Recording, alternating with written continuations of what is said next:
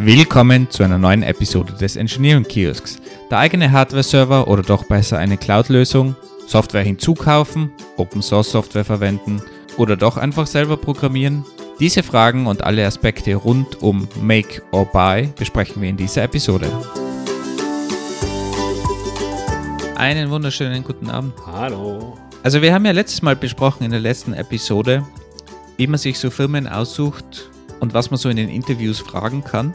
Und Andy hat sich ja beschwert, dass wir jetzt ein halbes Karriere-Podcast sind und, und kein Tech-Podcast mehr. Moment mal, also du hast zu mir gesagt, und das war, ich glaube, in einem Nachgespräch von einer, einer Podcast-Episode, wo wir uns über die zukünftigen Themen unterhalten haben. Wir sind ja sowieso ein Karriere-Podcast und das hat mich ein bisschen auf die Palme gebracht, weil irgendwie, ich weiß nicht, vielleicht helfen mir Leute bei der Karriere, aber ich möchte ja keinen Karriere-Podcast machen. Das hört sich irgendwie so ein bisschen esoterisch an. Da könnte ich mir auch Life-Coach irgendwie auf meine Webseite schreiben und dann damit Geld verdienen. Also was ist denn Life-Coaching zum Beispiel? Ja, das ist genauso, das ist so ein bisschen für mich Karriere-Podcast. Darum probiere ich jetzt technischer zu werden und, und stelle dir gleich direkt eine Frage. Ich war mal in einem in einem Interview für eine CTO-Stelle, ist schon einige Zeit her. Und CTO ist ja eindeutig technisch, also wird das natürlich eine technische Frage. Und ich habe die damals die Frage bekommen, sollen wir denn die Software für unser Business Intelligence System beziehungsweise für A-B-Testing, sollen wir das kaufen oder selber programmieren? Andi, eindeutige technische Frage. Was war das für eine Firma? Also war das für zum Beispiel irgendwie Luca oder sowas? Also war das eine Firma im Business Intelligence Space oder war das ein, ähm, ein Softwareunternehmen, was Tracker-Software geschrieben hat? War ein Unternehmen in der Travel-Branche. Also gar nichts zu tun mit, mit, mit Business Intelligence. Hat, wollte einfach, macht natürlich auch A-B-Tests oder hat damals auch A-B-Tests gemacht und die Frage war halt einfach, wie sollen wir da jetzt ein eigenes Framework rundherum aufbauen? Ist doch eine Kernkomponente von unserer Firma. Insofern brauchen wir da vielleicht individuelle Dinge in unserer Software, Features oder gibt es denn das einfach auch am Markt und kann man das einfach kaufen? Muss dazu sagen, es war schon vor einiger Zeit, also der Markt hat sich sicher auch geändert, aber jetzt direkt an dich die Frage gestellt. Würde es jetzt erstmal, glaube ich, kaufen. Wir gehen mal drei Schritte zurück und sagen, okay, wir wollen simples, wir wollen mit simplem AB-Testing anfangen. Okay, wir haben also von einer, einer Variante zwei Versionen, schmeißen die auf die Webseite jetzt mal zum Beispiel, haben einen Entscheidungsalgorithmus, der sagt, du kommst auf Version A oder B. Das kann entweder Traffic Splitting sein, das kann ich rollen Würfel sein, das kann von mir aus auch die Quelle des Traffics sein. Ja, kommst du von Google, kommst du immer auf Seite A, kommst du von Microsoft Bing, gehst du immer auf Seite B. Und hinterher brauchst du ein Kriterium, was besser performt. Und das Kriterium kann sein, nehmen wir mal Travel, Reise gebucht oder nicht. Okay. Das sind also Datenpunkte, die du ja sowieso in dem System zusammenführen musst, weil die ja so individuell sind. Aber das System, das ist jetzt so mal das, das Simpleste. Und jetzt wüsste ich nicht, warum ich das alles selber schreiben sollte. Also ich meine, anbinden musst du ja die Software so oder so. Damit sind, glaube ich, schon Leute ausreichend beschäftigt. Ansonsten würde ich mich fragen, was für spezifische Anforderungen hat denn eine normale Firma daran. Und eine normale Firma, sage ich jetzt, die nicht Google ist. Ich denke, Google hat bei dem Scale und Co. vielleicht ein bisschen andere Anforderungen, aber vielleicht haben die auch Mathematiker, die sich dann die Strategien überlegen und die Signifikanz und allem drum dran, aber. Bei, bei Trivago hatten wir unsere selbstgeschriebene Software. Findest du im Nachhinein gesehen, dass das ein Fehler war? Ohne dass du jetzt an dieser Software gearbeitet hast, natürlich im, im Detail. Müssten wir jetzt vielleicht einen Data Scientist fragen, ob er zufrieden war? Oder ein Businessmenschen. Wenn man Trivago jetzt nochmal bauen würde, dann würde ich sagen, es sollte diese Art von Software, denke ich, nicht geschrieben werden. Ob dieses AB-Testing schon wirklich so Software as a Service mäßig, wann haben die damit gestartet? 2010 oder ähnliches? Ob das schon so verfügbar war und diese, diese Nische schon so productized war, also wirklich als Produkt angeboten war, muss ich zugeben, Weiß ich gar nicht, aber mich würde es nicht wundern, wenn 2010 da noch keiner wirklich auf dem Markt war, der das konnte. Also, das ist, glaube ich, wirklich ein wichtiger Punkt, dass da sich in den letzten Jahren so viel getan hat. Und mittlerweile kannst du einfach mit Google Analytics das komplett abbilden. Und ich kenne auch wirklich große Firmen, die Google Analytics komplett verwenden dafür. Also sogar das ist möglich. Das kann man natürlich nicht mehr vergleichen mit, mit vor zehn Jahren. Ja, gebe dir vollkommen recht. Nehmen wir mal ein anderes Beispiel. Reisekostenabrechnungen. Ein Thema, was, glaube ich, jeder Mitarbeiter liebt. Bei Trivago habe ich super lange, immer wenn ich auf einem Business-Trip war, irgendwelche Excel-Listen ausgefüllt und, und Excel-Makroformulare und mit allem Pain, die man da haben kann, dass diese Formulare dann gegebenenfalls nur auf einem Windows funktioniert haben, aber nicht unter einem Mac, Excel und so weiter und so fort und die muss ich dann irgendwo einreichen. Jetzt war ich die Tage wieder auf einem, auf einer Geschäftsreise und den, den Kassenzettel vom, vom Taxi habe ich einfach mit einer App gescannt und eingereicht, ja. Jetzt kann man natürlich nicht die neue hippe Startup-Firma mit einer Firma, die schon 10, 15 Jahre am Markt ist, vergleichen. Ja, auch ähm, Prozesse umstellen sind bei vorhandenen Firmen natürlich immer eine, immer eine, eine ist natürlich immer ein riesiger Arbeitsschritt. Aber in den letzten Jahren hat sich einfach enorm viel getan von Services, die da sind, die einfach genutzt werden können. Und ja, vor zehn Jahren war es halt, glaube ich, einfach noch nicht so oder vor 15. Vor allem, ich glaube, das ist auch ein großer, großer Unterschied. Du kannst zwar dir jetzt selber ein kleines Tool bauen, was dir die Reisekostenabrechnung macht. Aber wenn du dann noch eine App bauen musst, in der du fotografieren kannst, die das automatisch checkt, was steht auf der Rechnung und so weiter, mit, äh, mit Image Recognition und so weiter, dann braucht es einfach so viel Zeit und das schaffst du einfach intern nicht mehr. Auch wenn du eine große Firma bist, dann rentiert sich das kaum, so eine Software selber zu bauen. Also ist auch so, dass die Software mittlerweile so komplex wird, dass es wirklich schwer ist, die selber zu bauen.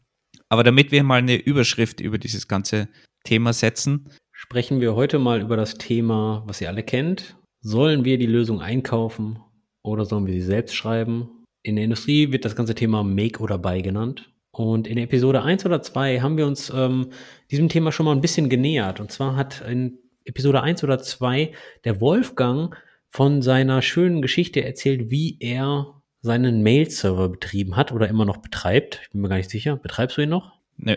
Hast du ihn ausgelagert? Ja, auf jeden Fall. Du bist also von, von Make nach Buy gewechselt. Ja. Okay. Auf jeden Fall nach der, nach der Episode 1 oder 2 haben wir von einem Hörer, danke Hans, ähm, mal die Frage bekommen, hey, mach doch mal bitte eine Folge nur zu diesem Thema, weil ich bin mir da immer unsicher. Und zwar habe ich meinen eigenen Server bei, bei einem Webhoster und bei jedem neuen Projekt stelle ich mir die Frage, hm, hoste ich jetzt meine HTML-Seite auf diesem Server oder nutze ich zum Beispiel sowas wie GitHub Pages oder Cloudflare Pages? Hoste ich meinen Git-Code selber, zum Beispiel auf einem eigenen GitLab, den ich mir selbst hoste, oder schiebe ich den nach GitHub oder Bitbucket? Mein, meine Daten, hoste ich die bei mir selbst auf einem, auf einem Webspace und installiere da Nextcloud oder packe ich die nach Google Drive und Net, äh, oder Dropbox? Und so geht das durch und durch und durch. Und das ist natürlich auch eine schwierige Frage. Heute beschäftigen wir uns mal ein bisschen mit diesem Thema, was spricht dafür, was spricht dagegen, was sind eigentlich Opportunitätskosten, wie teuer ist das Ganze denn eigentlich wirklich? Berechnen also mal, machen mal eine ganz kleine Berechnung über die Total Cost of Ownership und ja, schauen wir mal, ob wir zu einer, zu einer endgültigen Meinung kommen. Wolfgang, eine Frage. Welche Services betreibst du selbst für dich, die du dir einkaufen könntest?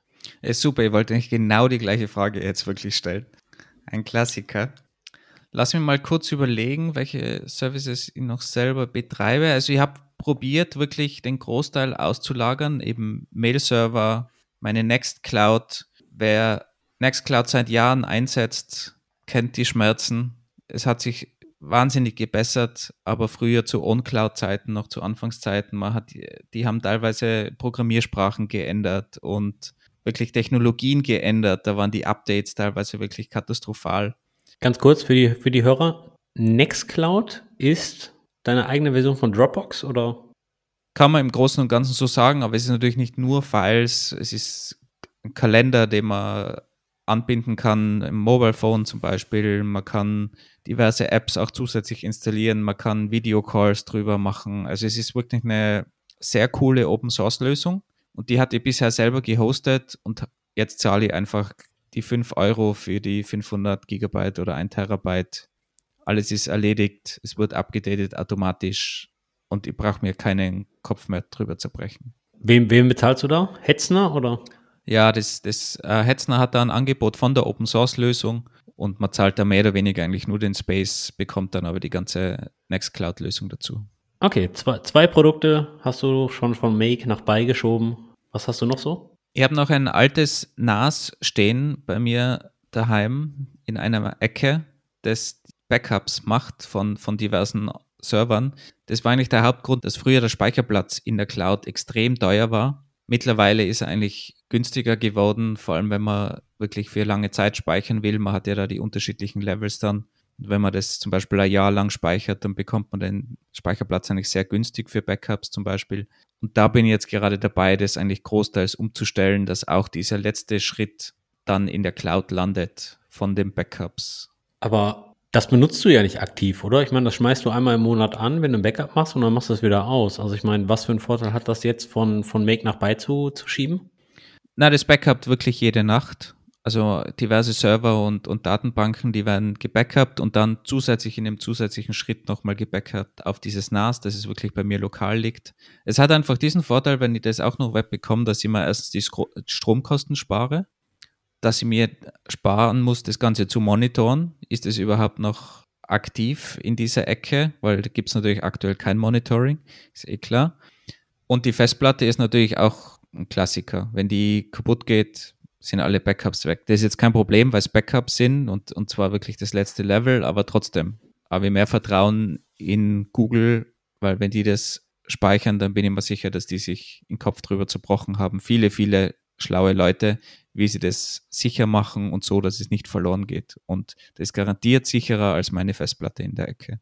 Okay, das ist jetzt in deinem privaten Leben, aber dann hast du ja noch diese, diese Führerscheinplattform, die betreut eher noch selber. Da nutzt du jetzt noch keinen Webseiten-Host-Service wie Render oder Versal oder ähnliches, oder? Für die statischen Seiten verwenden wir eigentlich und verwende ich auch in allen Projekten eigentlich mittlerweile Netlify, wenn irgendwie möglich, weil ich da eben auch wieder eine Sache weg habe und das ist kostenlos eigentlich für, für die meisten Projekte. Den Traffic muss man erstmal mit irgendwelchen privaten Projekten herbekommen. Also auch das kann ich woanders hosten. Das hat auch den großen Vorteil, zum Beispiel bei, bei F-Online, bei diesem Führerschein-Projekt, dass wenn die eigentliche App down ist, aus was für einem Grund auch immer, dann habe ich die Startseite immer noch auf einem anderen Server liegen und kann dort hinschreiben, wir sind gerade down oder sonst irgendwo Informationen auf diese Webseite packen. Das heißt, man hat auch da gewisse Backup-Funktion, wenn das woanders liegt und, und wirklich statisch gerendert einfach ausgeliefert wird. Aber natürlich die App selber, die muss irgendwo gehostet werden und da verwenden wir hoffentlich bald einen Docker Swarm. Könnte man natürlich auch zukaufen, sowas oder Kubernetes, aber irgendwo, irgendwo ist man halt dann immer in dieser, in dieser Schnittstelle, in dieser Schicht zwischen dem eigenen Produkt, wo man halt einfach selber die ganze Sache programmiert hat und wo man dann auf, auf externe Ressourcen zugreift, wie im Hosting.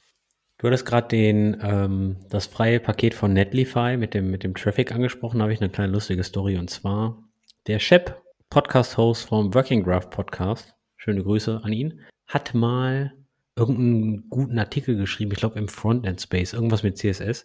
Der ist auf Hacker News relativ steil gegangen und, und Nächsten Monat musste er dann äh, Geld an Netlify zahlen, weil Hacker News ihm so viel Traffic beschert hat, dass er halt diese freie Bandbreite ähm, von 100 Gigabyte im Monat, habe ich gerade nochmal nachgeschaut, überschritten hat. Und äh, ich weiß jetzt gar nicht, wie viel er gezahlt hat, aber hier das aktuelle Pricing ist, du zahlst dann für weitere 100 Gigabyte pro Monat 20 Dollar. Ich glaube, da musste er ein paar Dollar abdrücken, weil äh, Hacker News ihm so viel Traffic ähm, geschickt hat. Und äh, ich, auf der anderen Seite ist das natürlich auch ein schönes Problem, äh, wenn man das hat, oder? Ja, auf jeden Fall, wenn man diese Probleme hat, dann kann man sie wahrscheinlich auch lösen oder ist happy darüber, dass man einfach ein bisschen Geld zahlen kann und einen erfolgreichen Blogartikel gehabt hat. Ich glaube, das ist das gleiche wie ganz allgemein bei, bei so Services, wenn man sich immer die Skalierung so frühzeitig überlegt, die Premature Optimization und sich überlegt, was passiert, wenn ich hunderttausende Zugriffe habe, da sollte man das schon überlegen, wie das skaliert. Aber meistens kommt es eh nicht da, dazu. Und wenn mal dann der Server wirklich nicht mehr skaliert und zusammenbricht unter dem Traffic, dann kann man, glaube ich, glücklich sein und dann einfach über dieses Problem nachdenken. Und wenn man dann in den Medien steht, dass der Server zusammengebrochen ist wegen so viel Zugriffen, dann hat man es eigentlich geschafft. Ist jetzt keine sehr technische Herangehensweise. Ich weiß von einem Techniker, der eigentlich alles perfekt machen will, aber ich glaube, man kann auch glücklich sein über Erfolg. Wenn ich dir so zuhöre, hört sich das aber eigentlich an, dass du eher so auf der Beischiene bist, so generell. Und jetzt würde ich gerne mal erfahren, was ist dein Entscheidungskriterium, wann du etwas Make machst, wann du etwas selber machst oder wann du etwas dazu kaufst? Mittlerweile bin ich auf dieser Beischiene. Also früher war ich eigentlich sehr hart auf der Make-Schiene. Auch aus dem Grund, glaube ich, dass es früher weniger gegeben hat, muss man schon auch ganz klar sagen. Dann auch aus Datenschutzgründen. Wobei auch da habe ich mittlerweile gemerkt, wenn man mit professionellen Firmen zusammenarbeitet, dann kann man denen vertrauen, hat es vielleicht auch vertraglich festgelegt. Also auch das ist jetzt weniger ein Thema geworden. Und was mir dann eigentlich umgestimmt hat, ist einfach mein eigener Schmerz, den ich bei meinen Projekten gehabt habe. Plus, dass ich mittlerweile weiß, was einfach Leute kosten, inklusive meiner eigenen Zeit. Und die Zeit einfach viel, viel wichtiger geworden ist und ich die nicht mehr in irgendwas investieren will, was mir selber wenig, wenig weiterbringt. Da muss ich jetzt aber mal kurz eingrätschen. Und zwar hast du, du hast zwei Sachen bezüglich deiner eigenen Zeit angesprochen. Einmal, dass sie deine eigene Zeit wichtig ist. Okay, da kann ich nichts zugegen sagen. Das, das ist ja total super. Die andere Geschichte ist aber, dass deine eigene Zeit dir gegebenenfalls monetär zu wertvoll oder wie viel deine eigene Zeit kostet. So. Und jetzt ist es ja so, dass du dann, nehme ich mal an, rechnest, okay, wenn ich jetzt eine Stunde darauf verbrate, das NAS zu betreiben und die Software auf dem NAS zu updaten, in dieser Stunde könnte ich das Geld, was ich für den Cloud-Dienst ausgebe, ja wieder durch Jobs reinholen. Und immer wenn ich sowas höre oder darüber nachdenke, denke ich mir, ja, du hast ja nicht 24-7 irgendwelche Aufträge, die dir konstant einen Einkommensstrom liefern. Die Frage ist ja, ob du deine ganze Freizeit auch in solche Sachen investieren willst. Du kannst es natürlich in solche Sachen investieren. Du kannst auch einen Mail-Server betreiben. Ich habe extrem viel gelernt dabei und da hatte ich auch die Zeit oder habe sie investiert. Aber es gibt natürlich auch dann, wenn man gerade älter wird, vielleicht einen Punkt, wo man sagt, okay, ich hätte gern lieber eine Stunde Freizeit als eine Stunde Freizeit, die in meinen Mail-Server investiere. Ja, genau. Deswegen habe ich ja den einen Punkt nicht angesprochen, wo du sagst, deine Zeit ist hier zu wichtig, dass du die Zeit nicht darauf, auf die, das Betreiben eines Mail-Servers verwenden möchtest. Aber ich möchte jetzt auf den anderen Punkt reingehen, wie viel deine Zeit kostet. Meine private Zeit kostet natürlich in, in dem Sinne nichts und ich kann nicht automatisch damit Geld verdienen. Aber ich verdiene wahrscheinlich sowieso Geld in, in meinem normalen Job und dann ist dieses Geld zur Verfügung und dann ist halt die Frage, will ich noch mehr arbeiten, um dann irgendwas selber zu betreiben oder investiere ich dieses Geld, was ich bekommen habe, für meine Arbeit, wahrscheinlich besser bezahlt, investiere ich das in zum Beispiel irgendeinen Service. Aber ich glaube auch, es ist auch bei einer Firma genau dasselbe. Bei einer Firma muss ich halt auch überlegen, was kostet mich irgendeine, irgendein Produkt, irgendwas, was ich selber mache und was kostet mich das, wenn ich das auslager und wie viele Ressourcen habe ich überhaupt zur Verfügung, sei es jetzt Geld oder auch ähm, Leute und Arbeitsstunden. Was kann ich also investieren und wie kann ich am besten damit umgehen, dass ich halt am Ende des Monats auch irgendwo einen Gewinn habe. Aber wenn wir jetzt vom, vom privaten Bereich schon mal in, in den Firmenbereich kommen, Andi, hast du irgendwelche Beispiele von so Klassikern, wo du glaubst, dass es besser wäre, dass man es in der Cloud macht oder in der Cloud machen hätte sollen? Ja, ein paar, ein paar Beispiele, die mir gerade so einfallen. Soll die Firma sein ihr eigenes, äh, ihr eigener Git Storage hosten, ja, eigenes GitLab hosten, maintainen, skalieren oder geht man direkt auf gitlab.com, bitbucket.org oder, oder github.com und kauft sich das da ein? Und ähm, inklusive natürlich allen Updates und Co. Wie sieht's zum Beispiel mit dem eigenen Mail-Server aus? Ja, betreibt man noch einen Microsoft Exchange oder nutzt man vielleicht nicht schon Google Workspaces? Wie sieht's denn eigentlich mit ähm, Authentifizierung und Single Sign-On aus? Betreibt man seinen eigenen Active Directory oder nutzt man sowas wie OutZero, Okta oder ähnliches? Wobei Okta jetzt ja gerade ge gehackt wurde beziehungsweise Daten geleakt wurden für eine Sicherheitsfirma, die die Identities und so weiter bewahrt. Das kommt, das kommt dann halt immer als, als Argument von, von Leuten, ja, aber wenn ihr das dort habt, dann, dann die werden gehackt und dann habe ich ein Problem. Okay, super, super Beispiel, Okta. Gehackt. Hört sich total negativ an, hört sich technische Sicherheitslücke äh, an. Was ist passiert? Der Mensch war der Fehler. Social Engineering. Ja. Also da war keine technische Sicherheitslücke, sondern da haben die äh, Social Engineering betrieben und zufällig einen, äh, einen Mitarbeiter erwischt, der halt weitgehende Rechte hatte. Ja, aber das ist ja mir jetzt egal als Firma. Die haben, die haben einen Müll gebaut und mir als Firma wäre das ja nie passiert. Ja, natürlich wäre dir als Firma das nicht passiert. Ja.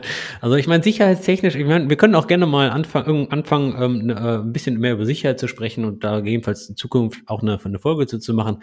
Ähm, Ende vom Lied ist dennoch, der Mensch ist immer das schwächste Glied. Und wenn, nur weil es deiner Firma jetzt noch nicht passiert ist, heißt das nicht, dass es nicht passieren wird. Also zum Beispiel bei uns in der Firma haben wir ein sehr, sehr gutes Sicherheitsteam und was die, was das Sicherheitsteam öfters mal macht, das Sicherheitsteam versendet selbst Phishing-E-Mails an ihre eigenen Mitarbeiter, einfach um, um zu gucken, wen muss man besser trainieren.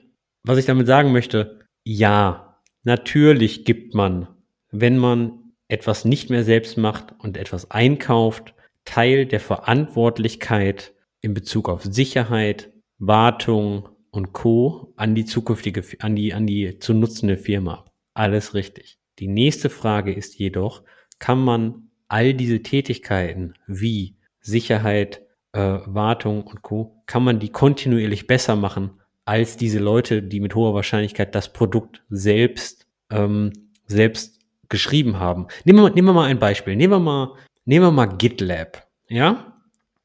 Super Beispiel. GitLab hat eine Datenbank hinten dran. Also irgendwo müssen ja Datenbank, äh, Daten gespeichert werden. Nehmen wir mal an, du betreibst jetzt GitLab mit einer MySQL.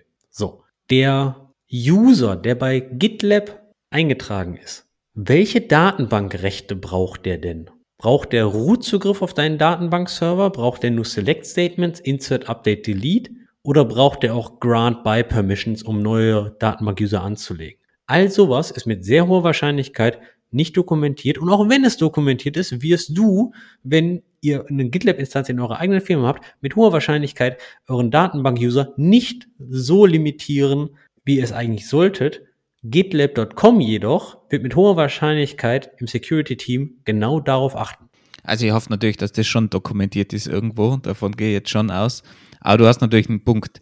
Ich glaube auch, dass man gerade auf der technischen Seite eigentlich nie so up-to-date sein kann wie Profis, die sich darum kümmern. Vor allem, das sind meistens ja viel mehr Leute, die sich darum kümmern, als was man selber in der Firma einfach zur Verfügung hat an, an Personenstunden, sage ich mal, für, für irgendein Produkt zur, zur Wartung oder zum Hosting oder vielleicht sogar um selber zu schreiben. Was man natürlich fairerweise schon auch dazu sagen muss, ist, dass so Firma wie Okta natürlich viel mehr Angriffe anzieht, weil es einfach eine bekannte Firma ist und, und jeder Hacker auch weiß, da, da kann man eher was holen, als wenn das jetzt irgendeine kleine mittelständische Firma ist in irgendeinem Kaff in Deutschland. Wobei man auch da dazu sagen muss, dass mittlerweile durch so automatisierte Angriffe auch die nicht mehr sich so leicht verstecken können, weil halt einfach Script-Kiddies oder auch einfach, wenn es irgendwo Löcher gibt, die werden halt einfach probiert mit irgendwelchen Bot-Scanners oder, oder sonstigen Möglichkeiten einfach auf, aufzuspüren. Und dann werden auch diese Firmen angegriffen, ohne dass man genau weiß, was diese Firma eigentlich macht oder, oder dass man irgendwie mit dieser Firma was zu tun hat, aber man kann halt die dann auch einfach erpressen. Und die ganze Ransomware-Geschichte hat es ja auch gezeigt, dass man also als kleine Firma jetzt nicht mehr sagen kann, ja, uns hat eh niemand am Schirm und wir sind kein Ziel. Also auch das hat sich, glaube ich, geändert. Und da bin ich schon auch der Meinung, wenn ich jetzt, keine Ahnung, mit Okta zum Beispiel, wenn ich da einer Firma vertraue, die hunderte oder tausende Leute, keine Ahnung, wie groß sie sind, haben, die sich nur darum kümmern, dann machen die das wahrscheinlich besser als meine halbe Person, die intern in der Firma hat, die sich irgendwie um Identity Management zum Beispiel kümmert. Man, man muss ja auch sagen, nur weil man etwas nicht selber macht, sondern abgibt, befreit dich das nicht von deiner Verantwortlichkeit im, im Falle einer, eines Sicherheitsleckes, wie zum Beispiel jetzt bei Okta, deine eigenen Audit-Logs mal zu, zu durchforsten. Ja, also, aber das sind so, so auf jeden Fall Beispiele der Mail-Server, dann äh, E-Mail-Kalender, GitHub, Git-Storage. Das sind so, so, so klassische ähm, Beispiele, die man eigentlich auch outsourcen kann. Wir haben jetzt, wir haben jetzt kurz besprochen, dass man, dass man die Qualität vielleicht selber gar nicht schafft. Aber nehmen wir mal an, man, man schafft die Qualität oder hat schon etwas in-house und das braucht nicht mehr so viel Pflegeaufwand.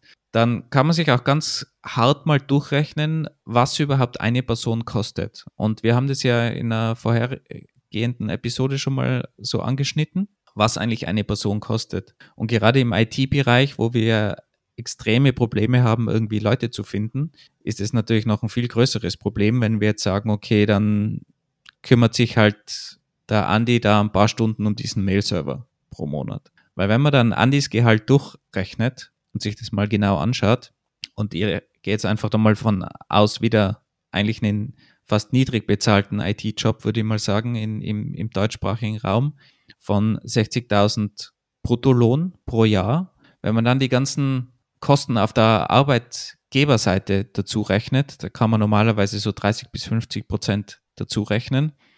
Da sind jetzt noch gar nicht groß irgendwelche Arbeitsplätze, Fortbildungen und sonstige Perks, die man so hat als Fitnessstudio oder keine Ahnung, was, was Firmen sonst so anbieten, noch mit dabei bis zum Bürostuhl.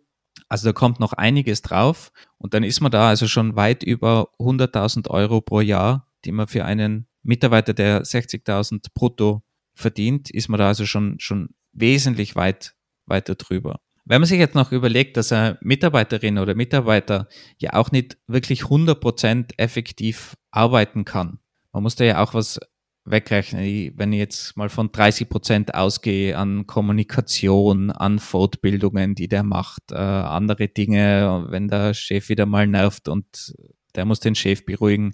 Also wenn ich da mal 30% abziehe von der effektiven, wirklichen 40 Stunden Zeit pro Woche, dann bleiben das, wenn man sich aufs Jahr ausrechnet, nur mehr 155 Tage, wo ein Mitarbeiter, Mitarbeiterin eigentlich effektiv arbeiten kann. Und wenn wir das jetzt umrechnen mit unserem 60.000 Bruttogehalt plus die 50% Overhead und so weiter und noch ein paar zusätzliche Sachen, wenn man da mal ganz grob, was eh niedrig ist, 110.000 annimmt, dann sind es bereits 700 Euro pro Tag.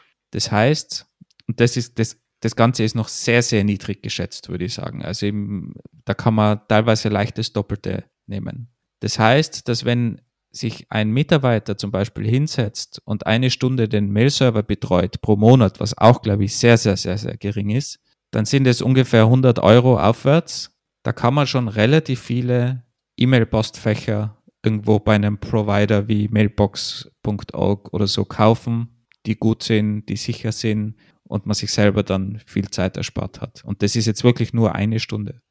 Und das ist ja auch nur die halbe Wahrheit, die du da gerade erzählst, weil das ist ja nur. Ist du sagen, ich lüge? Nein, das nicht, aber es ist halt nur so, die Arbeit, die der Mitarbeiter, die du gerade vorgerechnet hast, ist ja nur, erhalte bitte den Status quo. Lass das Ding bitte am Laufen, ja. Das inkludiert ja noch gar nicht mal Wartungsfenster, um die Software wirklich mal abzudaten, das, was in der Regel ein paar Stunden dauert wo du gegebenenfalls den Service mal offline nehmen musst. Das inkludiert ja gar nicht neue Features mal zu untersuchen, können wir die gebrauchen oder ähnliches, ja. Und das, also das Produkt wird ja nicht weiterentwickelt von, von deinem Mitarbeiter, wenn man jetzt zum Beispiel jetzt eine fertige Open Source Software einsetzt und selbst betreibt. Also da, da, da fehlt ja noch eine ganze Menge. Und wenn du es jetzt einkaufen würdest, all diese ganzen Sachen würden, würden andere machen, inklusive Weiterentwicklung und neuer, neuer Feature-Entwicklung. Das bedeutet, Du hast natürlich auch Vorteile dann davon, wenn die irgendwie ein neues Feature launchen. Man muss aber natürlich dann sagen, auf der anderen Seite, die Lizenzkosten sind natürlich dann auch ein, auch ein ganz schönes Brett. Ne? Besonders im Enterprise-Umfeld, wenn du Single Sign-On haben möchtest und so weiter und so fort. Da bist du ratsch, ratzfatz im Enterprise-Plan. Aber du hast schon ganz gut eingeworfen, weil du Open Source erwähnt hast. Ich glaube, Open Source ist halt auch so ein Zwischenweg zwischen wirklich selber entwickeln also wirklich eine Software selber entwickeln und vielleicht einfach eine Cloud-Lösung, äh, Software as a Service zukaufen ist halt der Betrieb einer Open Source Lösung. Das ist natürlich sicher mehr Aufwand, als wenn du das jetzt nur in der Cloud kaufst, ist aber weniger Aufwand, als wenn du das selber entwickeln würdest. Und ich glaube, für viele Bereiche gibt es Open Source Lösungen und da hat man dann nur unter Anführungszeichen das Hosting und der Betrieb ähm, zu dem Ganzen und man hat den Vorteil, dass wenn das Open Source Lösung ist, die auch aktiv weiterentwickelt wird, dass man eben selber gar nichts weiterentwickeln muss und profitieren kann von der ganzen Open Source Welt, die Features dazu fügt und ähm, dementsprechend das Ganze auch erweitert und man, man da selber dann davon profitieren kann. Also das hat schon auch Vorteile, aber man muss auch sagen, das Hosting und das Updaten und so weiter, das braucht auch viel Zeit, auch wenn es weniger ist als selber entwickeln. Aber das, das bringt mich zu einer interessanten Frage.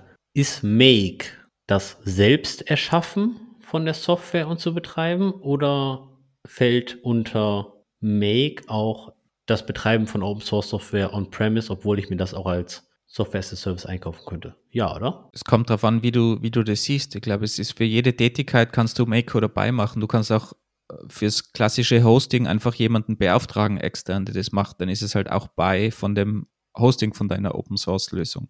Also ich glaube, es gibt in, in allen Bereichen irgendwo Make and Buy, bei allen Services, bei Software, bei der Programmierung selbst. Auch bei der Programmierung selbst kannst du auf Libraries aufsetzen. Dann hast du, obwohl du was selber programmierst, hast du ja einen Teil der Software auch irgendwie von außen durch Libraries dazu gefügt und du fangst ja auch nicht an, jetzt zum Beispiel die Datenbank selber zu programmieren. Auch wenn wir in einer der letzten Episoden gehört haben, du würdest gerne eine Datenbank programmieren, aber üblicherweise, es gibt wenig Leute, die sagen, okay, programmiere jetzt zusätzlich zu meinem CRM, was ich entwickle, entwickle ich auch noch schnell die Datenbank mit. Also das, da sind sich ja, glaube ich, alle einig. Also auch da in dem Bereich gibt es natürlich bei in dem Sinne, ähm, wenn man Open Source Libraries zum Beispiel dazu nimmt oder auch nicht Open Source Libraries dazu nimmt.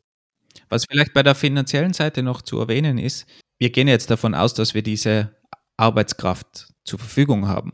Aber wenn wir so auf den Arbeitsmarkt schauen, jede Firma sucht neue Mitarbeiter und Mitarbeiterinnen, IT-Fachkräfte und eigentlich hat niemand diese Fachkräfte. Das heißt, man kann es da schon nicht berechnen, wie viel würde denn das kosten. Aber wenn man die Person gar nicht zur Verfügung hat, dann muss man da jetzt die Stunden von jemandem anderen abziehen, der sich dann eigentlich nicht mehr um dieses Hauptprodukt, das man zum Beispiel hat, kümmern kann. Und so zieht man sich eigentlich die ganze Energie, die man aufwenden sollte für sein Kernprodukt ab für irgendwelche nebensächlichen Dinge. Und das nennt man Opportunitätskosten, oder? Ich fühle mich gerade wie im, im Erstsemester BWL 1. Da lernt man Opportunitätskosten? Ich glaube schon, oder? Also zumindest erwähnt der Professor das mal äh, im, im Nebensatz, oder? Oder sagst du, wenn man studiert und BWL 1 hat, sollte man wissen schon, was Opportunitätskosten sind? Ich habe ja nie sowas BWL, weil ich habe einmal eine BWL-Vorlesung in Informatik genossen. Aber da ist mehr darum gegangen, ob ich den Blumenstrauß absetzen kann, dem ich irgendwie der Frau von einem Geschäftskunden schenke oder sowas. Keine Ahnung mehr. Das sollte doch eher in, in Rechnungswesen oder sowas äh, Platz haben, oder? Wie gesagt, es war alles für, für Informatiker in eine Vorlesung gepresst. Aber das sind natürlich Opportunitätskosten und auch was du am Anfang erwähnt hast, zum Beispiel wenn sich Mitarbeiter Zeit sparen bei der Reisekostenabrechnung, indem sie einfach die Belege fotografieren können mit dem Handy, auch das sind meiner Meinung nach Opportunitätskosten, weil wenn ich das nicht hätte, ich weiß ja gar nicht, dass ich mir da eigentlich viel Zeit sparen könnte und vielleicht meinen Prozess verbessern kann. Also auch das sind für mich eigentlich klassische Opportunitätskosten, die habe oder die zahlen müsste, wenn ich nicht von außen diese Innovation oder neuen Features von Software automatisch mit reinbekommen würde. Also das Beispiel von der Reisekostenabrechnung, das habe ich jetzt vor kurzem erlebt. Da waren Weltenunterschied. Ja? Vorher habe ich auf meiner Geschäftsreise die ganzen, die ganzen Rechnungen gesammelt, in meinen Rucksack gepackt und dann, als ich wieder zu Hause war, habe ich die dann alle in mein Excel eingegeben, weil ich musste die Originale einreichen. Jetzt bin ich aus dem Taxi ausgestiegen, bin in die Hotellobby gelaufen, vor mir an der Rezeption stand jemand. In der Zeit habe ich die Rechnung kurz gescannt, die Rechnung weggeschmissen, weil es gescannt war und fertig. Ja, also der Zeitaufwand, und das war jetzt nur mit einer Rechnung, aber was ist denn, wenn du mal pro Quartal unterwegs bist oder ähnliches oder vielleicht sogar Consultant bist, ja, und das regelmäßig machst, da kommen schon ein paar Stunden zusammen. Also es sind schon auch die, die, man muss ja sagen, es geht ja der Begriff Developer Experience um, ja, und es gibt ja dann gegebenenfalls auch den Begriff Employee Experience. Für mich war es immer ein Graus, diese Excel-Tabelle auszufüllen von Reisekosten. Und jetzt mal eben kurz ein Foto machen von der, äh, mit der App, das, das hat mir Spaß gemacht. Also. Das ist ja auch das, was wir in, in Episode 6, glaube ich, in der Freelancer-Episode erwähnt haben, dass man sich einen Steuerberater suchen soll einfach oder eine Steuerberaterin, weil es einfach keinen Sinn macht, sich selber hinzusetzen, vor allem wenn man wirklich was verdient hat, weil es einfach effektiver ist, eine Stunde oder den Verdienst von einer eigenen Stunde einfach in den Steuerberater zu investieren, zum Beispiel. Also auch da ist Make oder Buy durchaus eine Frage. Und, und so zieht sich das halt eigentlich durch, durch alle Entscheidungen, Entscheidungen durch. Glaubst du, dass es auch irgendeinen Bereich gibt, wo es wo es Sinn macht, nicht einzukaufen und irgendwas selber zu machen? Bis auf das Hauptprodukt natürlich, was man klarerweise selber baut. Vielleicht, wenn man einen zweiten Businessstrang aufbauen möchte und etwas prototypen möchte, oder wenn man vielleicht wirklich businesskritische Features haben möchte, die aber kein Anbieter bietet. Aber dann ist die Frage, ob das nicht schon wieder zum Hauptprodukt zählt. Ähm, eine Sache, die ich mir, die ich mir ähm, denken könnte, und da weiß ich gar nicht, ob das so wirklich so, so klug ist, was ich jetzt erzähle, aber oft ist es ja für Mitarbeiter auch super spannend, einfach mal etwas anderes zu machen, als es am Hauptprodukt zu entwickeln und ähm, die Lösung, die man gerade braucht, selbst zu entwickeln, anstatt sie eigentlich zu kaufen. Aber das ist so eine Art Mitarbeitermotivation, aber da stelle ich mir gerade die Frage, nee, so sollte es ja eigentlich nicht sein. Ne? Also eigentlich sollte man die Mitarbeiter ja auch am, am Ball halten und äh, auch mit spannenden Aufgaben betreuen am Kernprodukt. Aber das könnte ich mir denken, würde ich jetzt nicht so machen, aber das fällt mir gerade so ein. Es finde ich einen spannenden Punkt, also gerade die Attraktivität von einem Arbeitgeber. Wenn ich, wenn ich daran denke, dass viele Firmen einfach extrem alte Software verwenden, weil die tut schon noch oder die funktioniert ja. Warum sollte ich umsteigen? weil das ja auch wieder mehr Kosten sind oder eine neue Cloud-Lösung oder was auch immer, haben wir doch schon immer so gemacht. Das hat halt einen direkten Einfluss dann auf die Attraktivität von, von einer Firma, weil ob jetzt jemanden, jemand in einer Firma arbeiten will, wo extrem alte Software verwendet wird, also klar, wenn das irgendwo, wir haben ja schon gehabt, diesen Keller im, äh, diesen, diesen Server im Keller, der das Geld verdient, ähm, sowas gibt's ja eh immer. Aber wenn das natürlich breit in der, in der Firma ist, dass man sehr alte Software, nicht sehr attraktive Software verwendet, dann kann das durchaus ein Blocker sein für viele Leute. Und da rede ich gar nicht von Tech-Leute. Wenn jetzt zum Beispiel ein Designer nicht mit aktueller Design-Software arbeiten kann, wird er auch sagen, warum. Also ich will vielleicht bei, bei dieser Firma nicht arbeiten. Oder ein Finanzmensch, dass der die neueste Finanzsoftware hat oder eben, dass der nicht ständig diese Excel-Tabellen, die der Andi ihm schickt für die Reisekostenabrechnung, dass er die händisch irgendwie copy-pasten muss oder sonst irgendwas, sondern dass das automatisch passiert. Auch für den, der will, ist es vielleicht wichtig und der will in einer Firma arbeiten, wo es diese Automatisierung gibt. Ich habe noch ein anderes Beispiel. Ich meine, du hast jetzt gerade von, ja, von Innovationsblocker mehr oder weniger gesprochen. Ich habe jetzt die Tage gehört, und zwar hat eine Firma ziemlich viel Data Scientists gesucht und, und, und Data Engineers und die Firma war noch ganz großer äh, Nutzer von Hadoop. Und es gibt halt kaum noch talentierte Data Scientists, die auf On-Premise-Hardware mit Hadoop ordentlich arbeiten können.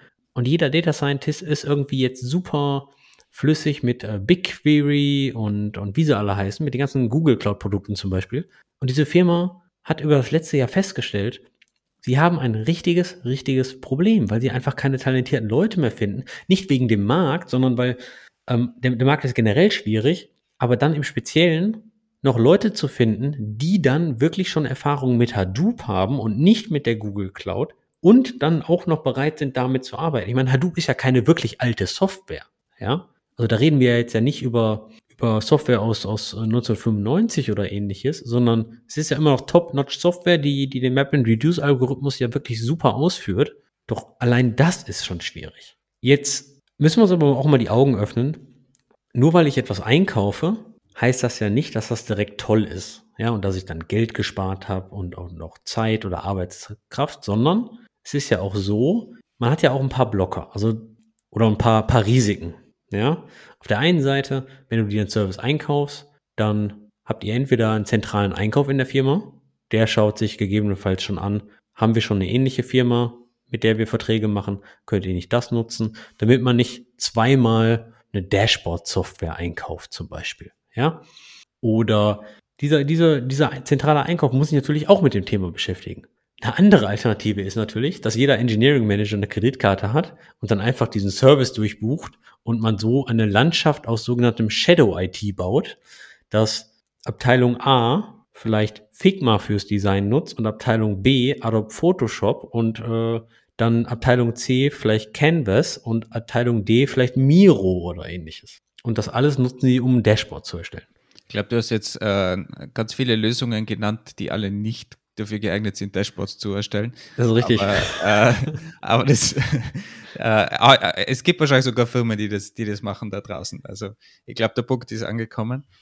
Was man aber auch noch sagen muss, ist, dass, dass man schon auch, wenn man was kauft, eine gewisse Flexibilität verliert. Also wenn man natürlich irgendwelche speziellen Features braucht oder irgendwas Flexibles bauen muss, dann kann es natürlich schon auch Sinn machen, da, dass man da selber was baut. Wobei das natürlich auch gerne als Ausrede verwendet wird. Ah, wir sind dann zu unflexibel oder das schafft, äh, das, das kann nicht genau unseren Workflow abbilden, unseren Prozess in der Firma, weil an der 200. Stelle im Prozess ist irgendein Spezialfeature nicht möglich. Und sowas wird dann teilweise verwendet, dass man sagt, okay, dann müssen wir das Ganze selber programmieren. Und da stellt sich dann natürlich schon auch die Frage, bin ich vielleicht zu unflexibel als Firma, dass ich mir da vielleicht auf eine externe Software einlasse oder mir da auch die Vorteile rausziehen.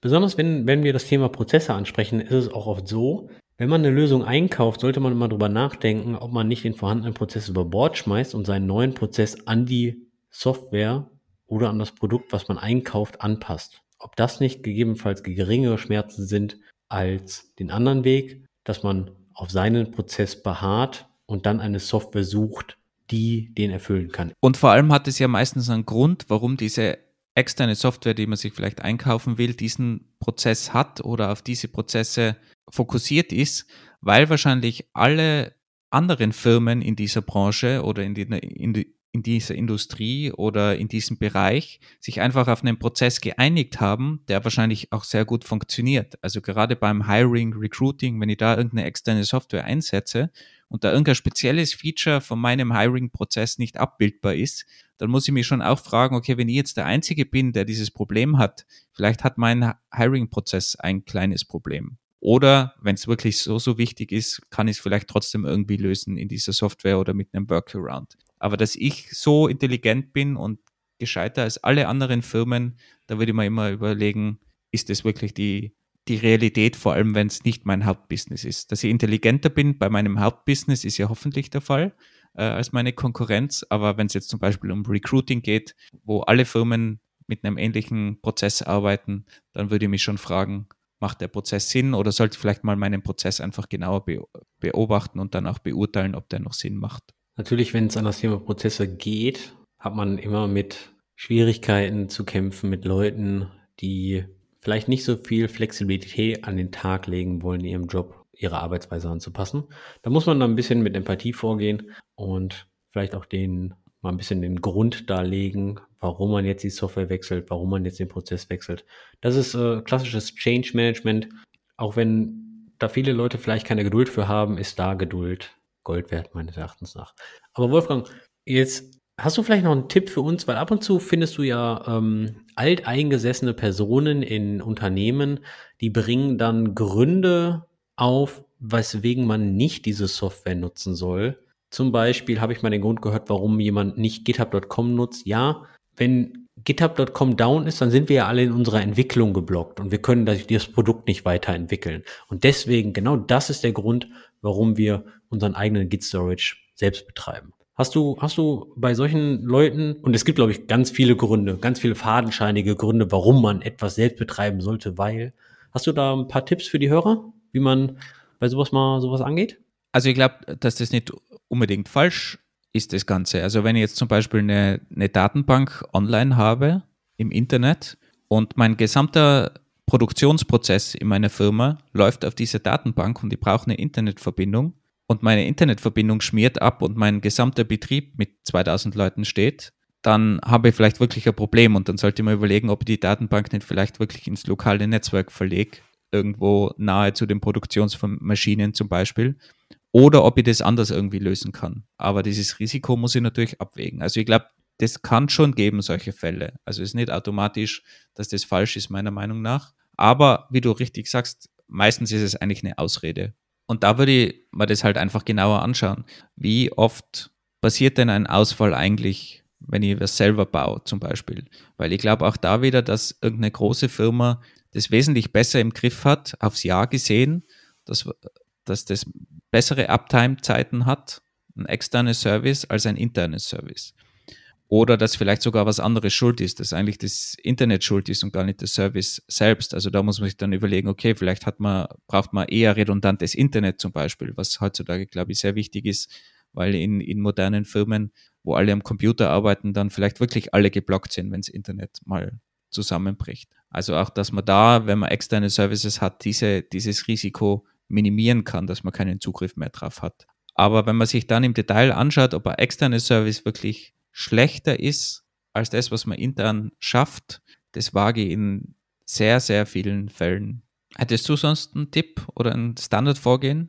Oft, wenn man, wenn man solche Fälle hat, wo man Mitarbeiter hat, die dann so, ich nenne es jetzt einfach mal böse gesagt, fadenscheinige Gründe vorlegen, dann geht es so in dieses Spektrum der Politik, dieser Firmenpolitik. Und da bin ich einfach überhaupt nicht stark drin. Ich hasse Politik.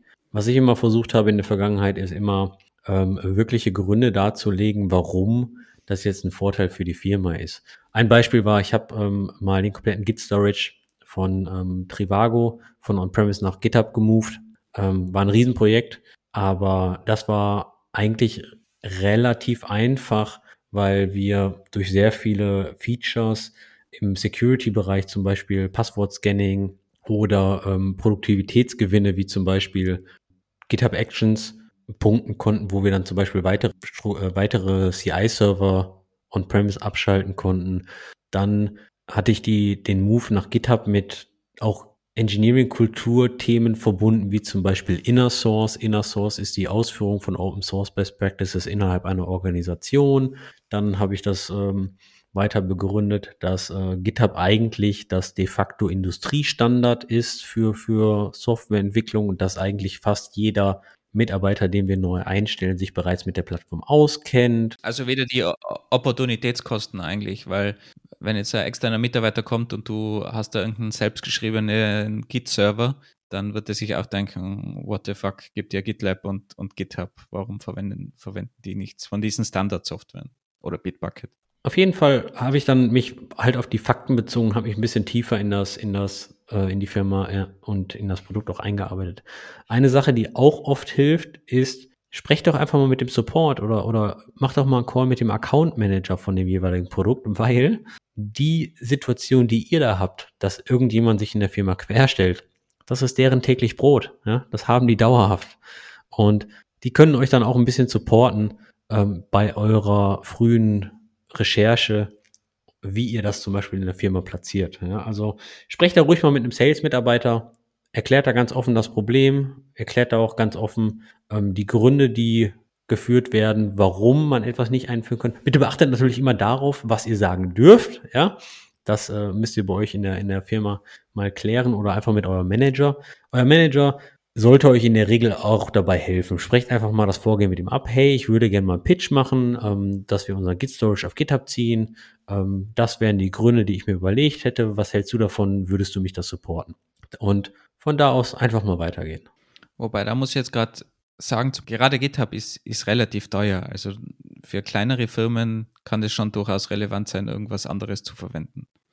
Aber auch da ist es halt immer, dass man glaube ich, einfach das berechnen muss. Was kostet denn sowas? Und neben den Mitarbeitern ist es ja auch so, du brauchst normalerweise, damit du einen ordentlichen Busfaktor hast, sprich, dass auch mal jemand auf Urlaub gehen kann, dass du mindestens zwei Personen hast, die sich in einem, in einem Softwarebereich auskennen oder die dann auch die Feuerwehr spielen können, wenn mal was kaputt geht. Also auch da braucht man dann mehrere Leute. Also zu dem, zu dem Preis bei GitHub, es kommt immer ganz drauf an, was, was seid ihr für eine Firma und wie viel ist euch das wirklich wert. Ja? Ähm, ich habe jetzt gerade mal nachgeguckt.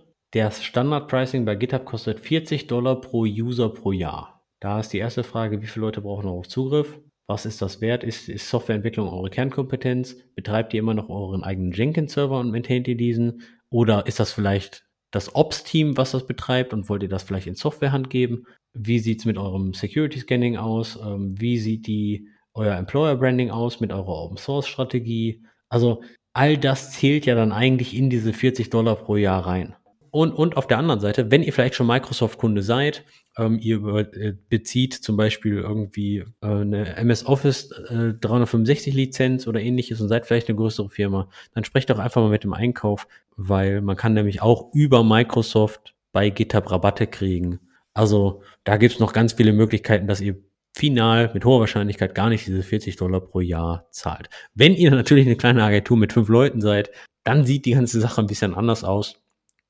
Aber ähm, das muss man immer in, im Individualfall einfach mal betrachten. Was sagst du denn den ganzen Leuten, die Sicherheitsbedenken haben mit den ganzen Cloud-Produkten, sei es jetzt Datenschutz oder auch allgemeine Sicherheit? Wenn du jetzt zum Beispiel deinen Source Code auf GitHub rauflädst, dann hast du ja wirklich dein alles, was du schaffst als Softwarefirma zum Beispiel, gibst du dann in eine externe Hand oder vertraust dieser externen Hand. Wenn es jetzt da Kritiker gibt, was würdest du denen sagen? Naja, Datenschutz, also wir sind jetzt hier in Deutschland, DSGVO, ähm, Datenschutzgrundverordnung, im europäischen Bereich ähm, äh, GDPR.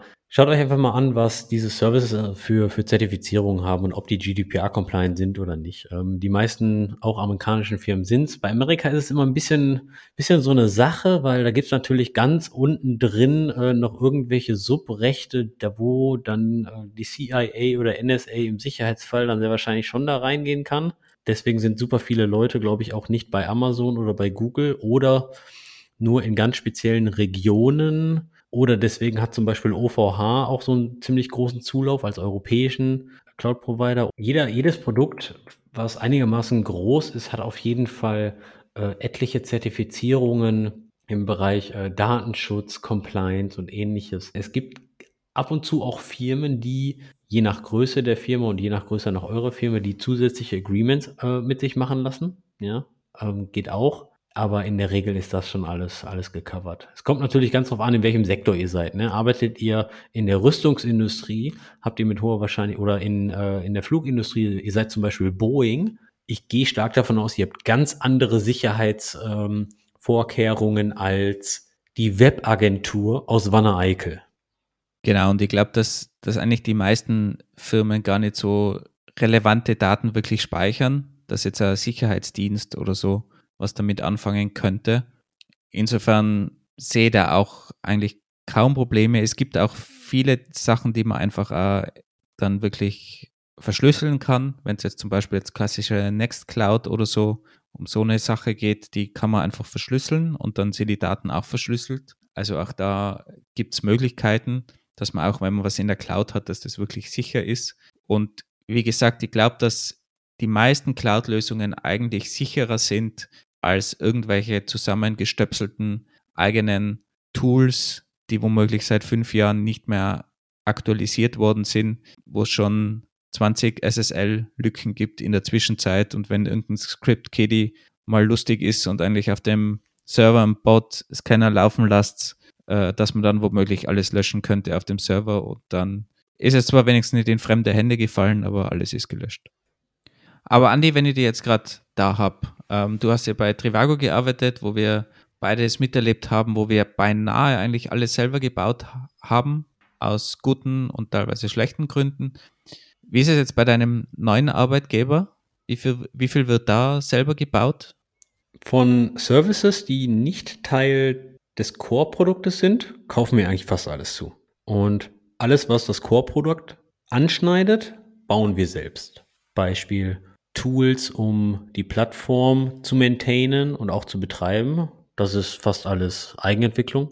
Da wird kaum etwas dazu gekauft, aber Reisekostenabrechnungen, Reisebuchen, ähm, E-Mails, ähm, das wird alles, das wird alles äh, dazu gekauft. Und ich muss zugeben, wenn ich das jetzt so direkt vergleiche mit, mit Trivago, wo sehr viel selbst gemacht wurde, das Dazukaufen ist schon sehr angenehm, weil natürlich auch die eigene User Experience von den Services ist, ist deutlich angenehmer. Man muss sich da nicht drum, drum kümmern, dass die User Experience von deinen selbstgeschriebenen Tools super ist, weil da hast du komplette Produktteams. Ja?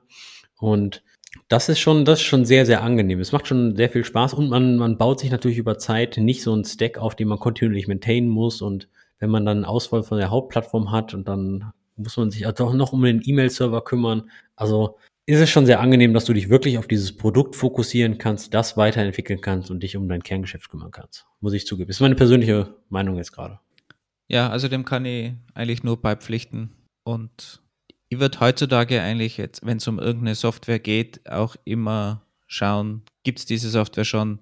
Gibt es eine Software, die mir das Problem vom Hals schaffen kann, ohne dass ich selber jetzt von Null anfange? Und wenn es da eine gibt, dann, wenn die nicht extreme Preise hat, dann würde das eher extern zukaufen. Es gibt natürlich schon Bereiche, wo die Preise einfach so unverschämt sind, wo man sich dann überlegen kann, okay, dann macht es vielleicht keinen Sinn, aber im Großen und Ganzen, vor allem es gibt ja auch einen Wettbewerb, sind die Preise dann schon in einem normalen Bereich. Wenn man das dann wirklich vergleicht, was, was realistisch dann sowas kostet, wenn man das selber machen wird, gibt es eigentlich fast keine Preise, die, äh, die teurer sind als eine Eigenentwicklung. Und jetzt habe ich dich natürlich vorhin so gechallenged, als du ähm, dein Shift von Make zu Buy im privaten Umfeld beschrieben hast, aber auch im privaten Umfeld gehe ich mehr und mehr hin, Sachen einzukaufen, anstatt sie selber zu machen. Nicht, weil ich denke, dass meine Zeit mir wertvoller ist, sondern einfach, weil ich oft einfach keine Lust habe, das zu selbst zu betreiben oder ähnliches. Ja, aber du bist ja schon ein alter Mann, der viel gesehen hat und dann äh, will man immer alles selber machen. Aber ich glaube, es, es, es gibt auch eine Zeit, wo man das gerne macht einfach und wo man auch viel dabei lernen kann. Und ich glaube, das ist, das ist gut, wenn man das macht. Also man sollte, glaube ich, nicht auf, von Anfang an nur auf alles hostet und alles extern setzen, weil man einfach die Chance vergibt, dass man extrem viel lernen kann. Vielleicht ist es aber auch genau das, was du sagst. Weil wir das früher alles selbst gemacht haben, sind wir jetzt froh, dass wir es abgeben können. Kann, kann durchaus sein, ja. Und es gibt, also ich denke mir oft, wenn in Zukunft irgendwelche DevOps Personen nur mal YAML schreiben können und eigentlich keine Ahnung mehr haben, was überhaupt eine Netzwerkadresse ist, äh, ist es dann, ist es dann gut? Ist es dann schlecht? Ein guter Kumpel von uns, der Dominik, schöne Grüße, beschreibt immer seinen Job entweder als Feuerwehrmann, was auch wahr ist, weil es halt Reliability Engineer ist, oder als YAML Engineer, als professioneller YAML Engineer. Ja, weiß ich nicht. Also was ich als Tipp äh, den ganzen äh, jüngeren Leuten mitgeben kann, äh, wenn ihr die Zeit und das intrinsische, ähm, die intrinsische Motivation habt, versucht einfach mal ein Projekt und ein Produkt nachzubauen. Ihr wollt irgendwas nutzen und ihr sagt, ganz im Ernst, das schreibe ich doch in, in fünf Minuten neu, das schreibe ich, das kann ich doch besser. Macht das einfach mal und geht einfach mal dieses Rabbit Hole runter und schaut mal, ob ihr es wirklich besser könnt und in welcher Zeit und lasst einfach mal eine Schnuppo mitlaufen. Und so nach zwei Wochen sagt ihr einfach mal Bescheid. Wir würden gerne euer Feedback, ähm, Feedback holen. Ich glaube, das, das, wo ich die Story gerade erzähle, bringt mich auch zu dem, ähm, zu dem besten und meist verlinkten Hacker News Kommentar aller Zeiten.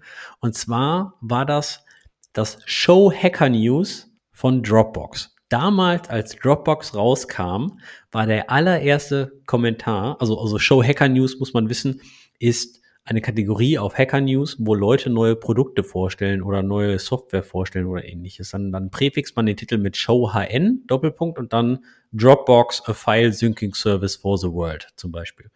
Dropbox hat das 2010 oder 2009 oder wann die auch immer gelauncht sind gemacht. Das erste Kommentar war, was ist denn das für ein Scheiß? Jeder Linux-User kann das ja besser einfach einen FTP-Server aufsetzen und in deinen File-Tree mounten. Dieser Kommentar wird immer noch überall im Internet verlinkt. Wir verlinken ihn natürlich auch in den Show Notes. Dieser Kommentar ist einfach Gold wert. Er ist ja, wenn man so möchte, ganz unten drunter, vielleicht nicht falsch, aber Dropbox ist natürlich inzwischen viel, viel mehr. Eine perfekte Abschlussgeschichte. Wenn wir nochmal zusammenfassen, Andy, wann sollte man Software kaufen? Wenn es nicht Teil deines Core-Businesses ist oder deines Core-Produktes, wenn es wirklich finanziell Sinn macht und wenn du vielleicht sogar finanzielle Rahmen hast, einen finanziellen Rahmen hast, der ein bisschen enger gestreckt ist, auch wenn du eine taffe Deadline hast und vielleicht einfach nur das Produkt jetzt gerade brauchst, also wenn du zeitlich eingebunden bist, oder wenn du halt einfach nicht die technischen Fähigkeiten hast, um dieses komplexe Projekt zum Beispiel umzusetzen. Hast du ein paar Punkte, wann man die ganze Sache selbst bauen sollte? Ja, ich glaube grundsätzlich, das Hauptprodukt sollte man natürlich immer selber bauen oder wenn man wirklich einen Fall hat, das, wo es einfach keine Software am Markt gibt, die das Problem löst. Das kann es natürlich auch geben, aber wie gesagt, da entwickelt man dann vielleicht schon wieder ein neues Produkt, was man weiter verkaufen kann.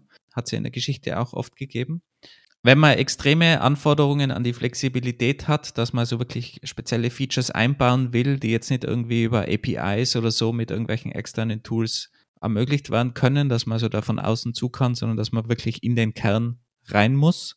Und ich glaube natürlich, der, der wichtigste Punkt ist, wenn du die richtigen Leute dazu hast, die Zeit dazu hast und die halt auch dir leisten kannst und du am Ende dann wieder was rausbekommst. Also im klassischen Fall, wenn das halt dein Produkt ist, das du dann auch wieder verkaufen kannst. Weil für eine HR-Software oder Recruiting-Software, dass du die komplett selber entwickelst, ist immer die Frage, hast du dann da so viel Mehrwert, dass sich das wirklich schlussendlich auch kaufmännisch rentiert. Das war's mal wieder mit einer langen Episode von uns und hoffentlich haben wir die Hörerfrage von Hans beantwortet. Lasst uns doch mal wissen, welche Services ihr selbst betreibt und auch warum. Und vielleicht sogar, warum ihr diese auf gar keinen Fall auslagern wollt. Oder vielleicht habt ihr auch ein Beispiel aus eurer Firma von Prozessen, da wo ihr euch wirklich, wirklich wünscht, hätten wir da mal was eingekauft. Dann wären wir jetzt schon viel weiter. Wie immer das Ganze auf Twitter unter ENG Kiosk, Engineering Kiosk oder direkt per E-Mail an uns stetisch at engineeringkiosk.com www.dev. Und wir hoffen natürlich auch, wenn euch zumindest diese Episode in irgendeiner Form sinnvoll erscheint, dass ihr das Ganze teilt, vielleicht mit euren Kollegen, Kolleginnen, vor allem wenn ihr gerade diskutiert, vielleicht sollen wir uns was anschaffen, sollen wir was selber programmieren, sollen wir eine Open Source Lösung verwenden, dann teilt doch bitte diese Episode, würde uns natürlich extrem freuen und auch sehr helfen. Und sonst wünschen wir euch eine gute Woche oder gutes Wochenende, je nachdem, wann ihr die ganze Sache hört. Bis zum nächsten Mal. Tschö.